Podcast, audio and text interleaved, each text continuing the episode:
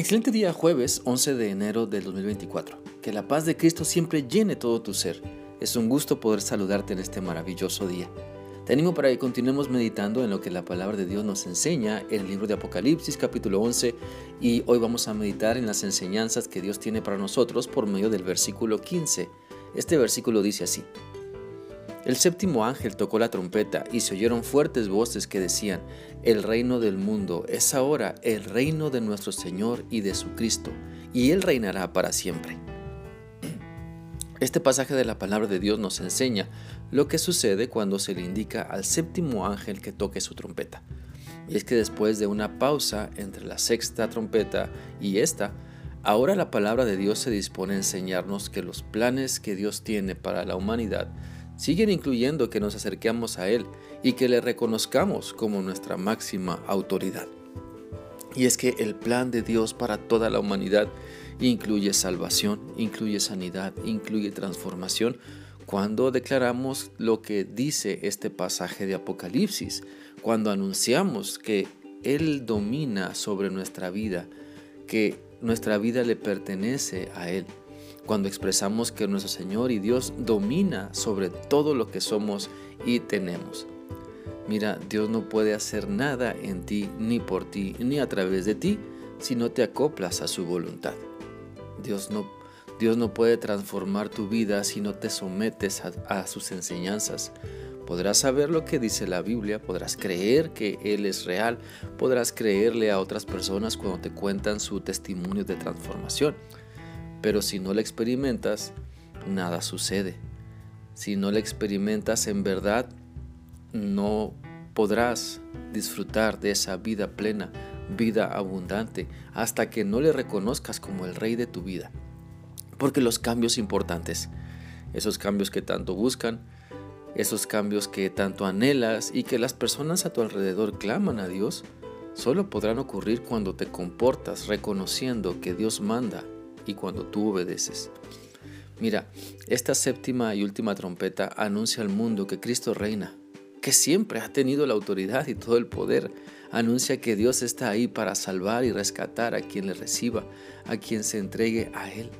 Esta última trompeta anuncia que es tiempo de buscar a Dios y quedarnos con Él.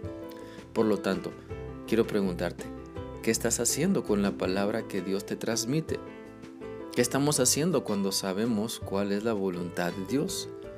¿Le damos el primer lugar en nuestra vida a sus enseñanzas? ¿O domina todavía en nosotros la mentira? ¿Domina todavía en nosotros la hipocresía? ¿Domina todavía en nosotros el satisfacer mis deseos carnales de lascivia, vanagloria y materialismo? Mira, si Cristo reina en tu vida, entonces hay que poner todo de nuestra parte para que vivamos resistiendo toda tentación, para que vivamos anunciando nuestro testimonio de transformación, para que sirvamos con amor y gozo a quienes tienen necesidad. Te comparto lo que dice la Biblia en Hebreos 1.8. Este pasaje dice lo siguiente, pero cuando habla de su Hijo, Dios dice, tu reinado durará para siempre y usarás tu poder a favor de la justicia. Mira, Dios ha demostrado su autoridad desde la creación y a pesar de cómo, de como personas muchas veces nos rebelamos contra su voluntad, Él sigue siendo paciente y nos espera para que nos arrepintamos, para que le reconozcamos no que no solamente Él nos salva de la condenación eterna, sino también le reconozcamos como la máxima autoridad de nuestra vida. Por lo tanto, que todo lo que suceda en nuestro ser demuestre que Cristo está gobernando con su palabra toda nuestra vida. Sabes, es muy fácil decir con nuestra boca que creemos en Dios. Es fácil decir que tenemos fe en Dios y que confiamos en su palabra. Podemos incluso sabernos algunos pasajes de la Biblia y alabar a Dios con cánticos. Sin embargo, la mejor manera de saber que Cristo nos gobierna es demostrando con nuestros hechos. Es amando cuando otras personas se oponen a lo que creemos y hacemos por Cristo. Es sirviendo cuando hay personas que nos han lastimado, pero Cristo nos ha hecho ver nuestra necesidad de amar y perdonar.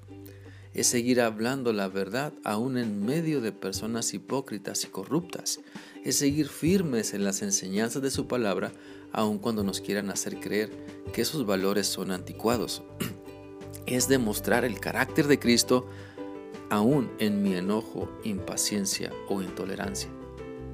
Quiero animarte entonces a que permitamos que Cristo reine en nuestra vida, que lo que Dios nos dice en su palabra tenga más peso que mis deseos de pecar, que lo que Dios dice y afirma en su palabra sea más fuerte que mi incredulidad, que lo que Cristo me afirma en su palabra sea más pesado que mis emociones o sentimientos que quieren dominar la vida que Dios me ha prestado.